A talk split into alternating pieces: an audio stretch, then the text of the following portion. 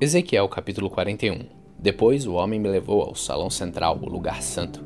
Ele mediu a passagem que dava para esse salão, e tinha três metros de comprimento, por cinco de largura, com paredes de dois metros e meio de cada lado. E mediu o salão, que tinha vinte metros de comprimento por dez de largura. Em seguida ele foi até o último salão.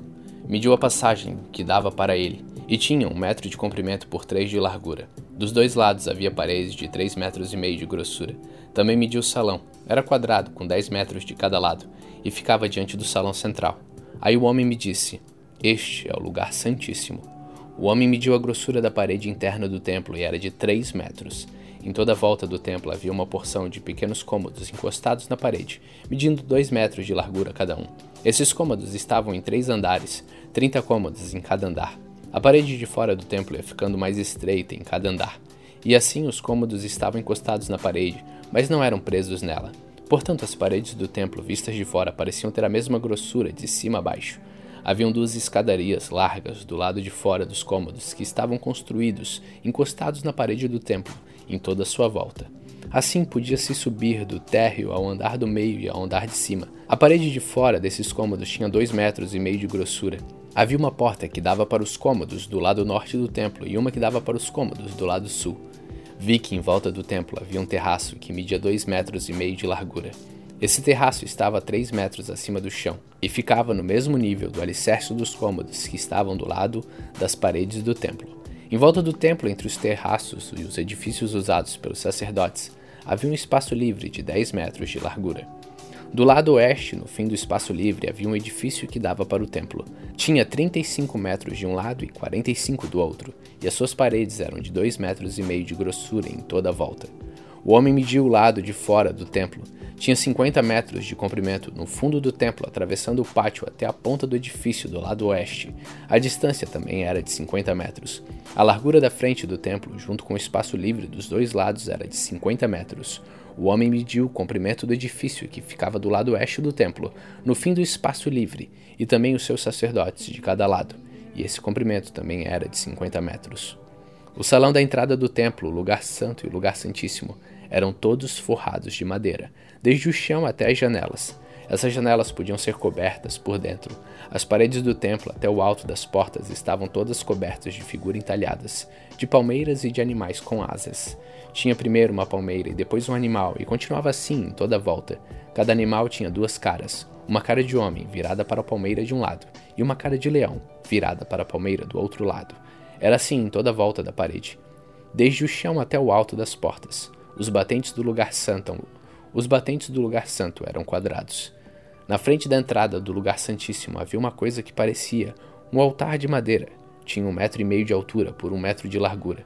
Os cantos e as bases aos lados eram de madeiras.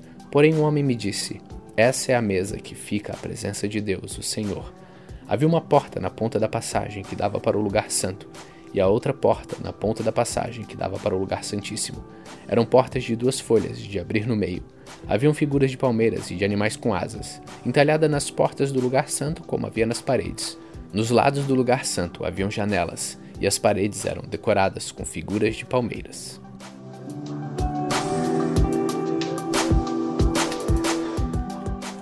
Ezequiel capítulo 42 Então o homem me fez sair para o pátio para fora e me levou para o lado norte do templo, a um edifício que não ficava longe do edifício construído na ponta oeste do templo. Esse edifício do lado norte media 50 metros de comprimento por 25 de largura. De um lado estava de frente para o espaço de 10 metros ao longo do templo, e do outro lado estava de frente para a calçada do pátio de fora. Tinha três andares e cada um deles ficava mais para dentro do que o de baixo. No lado norte desse edifício havia uma passagem de 5 metros de largura por 50 de comprimento, com entradas desse lado. Os cômodos do andar de cima eram mais estreitos do que os de andar do meio, e do térreo, porque ficavam mais para dentro. Nos três andares, os cômodos ficavam em terraços e eram sustentados por colunas, como os outros edifícios no pátio. No andar térreo, a parede de fora do edifício media 50 metros. Numa metade dessa parede havia cômodos, na outra metade não havia. Todos do andar de cima eram divididos em cômodos. Na ponta leste do edifício, onde começava a parede, havia debaixo dos cômodos uma entrada que dava para o pátio de fora. No lado sul do templo havia um edifício igual ao anterior, perto do prédio que ficava na ponta oeste do templo. Na frente dos cômodos havia uma passagem igual ao do lado norte. Tinham as mesmas medidas, o mesmo desenho e o mesmo tipo de entradas. Havia debaixo dos cômodos uma porta no lado sul do edifício, na ponta leste, onde começava a parede. O homem me disse: Estes dois edifícios são sagrados. Neles, os sacerdotes que entram na presença do Senhor comem as coisas santíssimas. E porque os cômodos são santos, os sacerdotes colocarão neles as ofertas santíssimas, isto é, as ofertas de cereais e as ofertas feitas para tirar os pecados e culpas.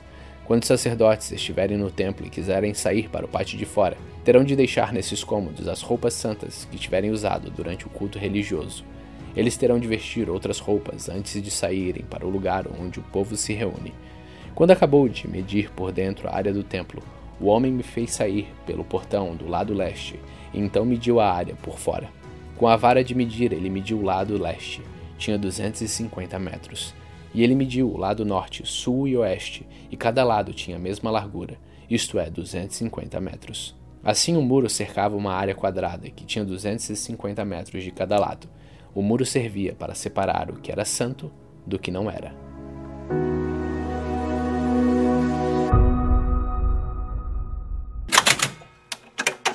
Tito capítulo 1 Eu, Paulo, servo de Deus e apóstolo de Jesus Cristo, escrevo esta carta. Eu fui escolhido e mandado para ajudar a tornar mais forte a fé que o povo de Deus tem e para fazer com que eles conheçam a verdade ensinada pela nossa religião, que se baseia na esperança de recebermos a vida eterna. Deus, que não mente, nos prometeu essa vida antes da criação do mundo, e no tempo certo ele a revelou na sua mensagem. Essa mensagem foi entregue a mim, e eu a anuncio por ordem de Deus, o nosso Salvador. Escrevo a você, Tito, meu verdadeiro filho na fé, esta fé que é sua e minha. Que a graça e a paz de Deus, o Pai, e de Cristo Jesus, o nosso Salvador, estejam com você.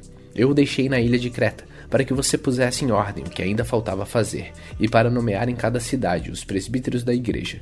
Lembre das minhas ordens. O presbítero deve ser um homem que ninguém possa culpar de nada, deve ter somente uma esposa, os seus filhos devem ser cristãos, e não ter famas de maus ou desobedientes, pois aquele que tem a responsabilidade do trabalho de Deus como bispo deve ser um homem que não pode ser culpado de nada, não deve ser orgulhoso, nem ter mau gênio, não deve ser chegado ao vinho, nem violento, nem ganancioso, deve estar disposto a hospedar pessoas na sua casa e deve amar o bem, deve ser prudente, justo, dedicado a Deus e disciplinado, deve se manter firme na mensagem que merece confiança e que está de acordo com a doutrina. Assim, ele poderá animar os outros com o verdadeiro ensinamento e também mostrar o erro dos que são contra esse ensinamento. Pois existem muitos, principalmente os que vieram do judaísmo, que são revoltados e enganam os outros com as suas tolices.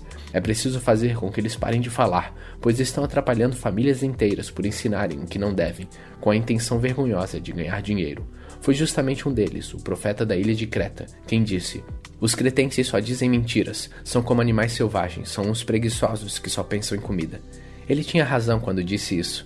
Portanto, você tem de repreender duramente esses falsos mestres para que sejam sadios na fé e parem de dar atenção às histórias inventadas por judeus e os ensinamentos humanos que vêm de pessoas que rejeitam a verdade.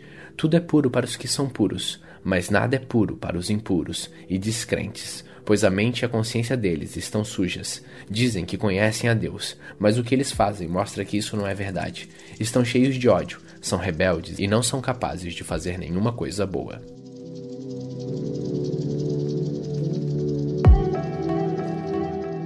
Tito capítulo 2 Mas você, Tito, ensine o que está de acordo com a doutrina verdadeira Ensine os mais velhos a serem moderados, sérios, prudentes e firmes na fé, no amor e na perseverança. Aconselhe também as mulheres mais idosas a viverem como devem viver as mulheres dedicadas a Deus, que elas não sejam caluniadoras, nem muito chegadas ao vinho, que elas ensinem o que é bom, para que as mulheres mais jovens aprendam a amar o marido e os filhos, a ser prudentes, puras, boas donas de casa e obedientes ao marido, a fim de que ninguém fale mal da mensagem de Deus. Aconselhe também os homens mais jovens a serem prudentes. Você mesmo deve ser, em tudo, um exemplo de boa conduta. Seja sincero e sério quando estiver ensinando. Use palavras certas para que ninguém possa criticá-lo e para que os inimigos fiquem envergonhados por não terem nada de mal a dizer a nosso respeito. Que os escravos obedeçam aos seus donos e os agradem em tudo. Que não sejam respondões, nem roubem os seus donos. Pelo contrário, que eles mostrem que são sempre bons e fiéis em tudo o que fazem.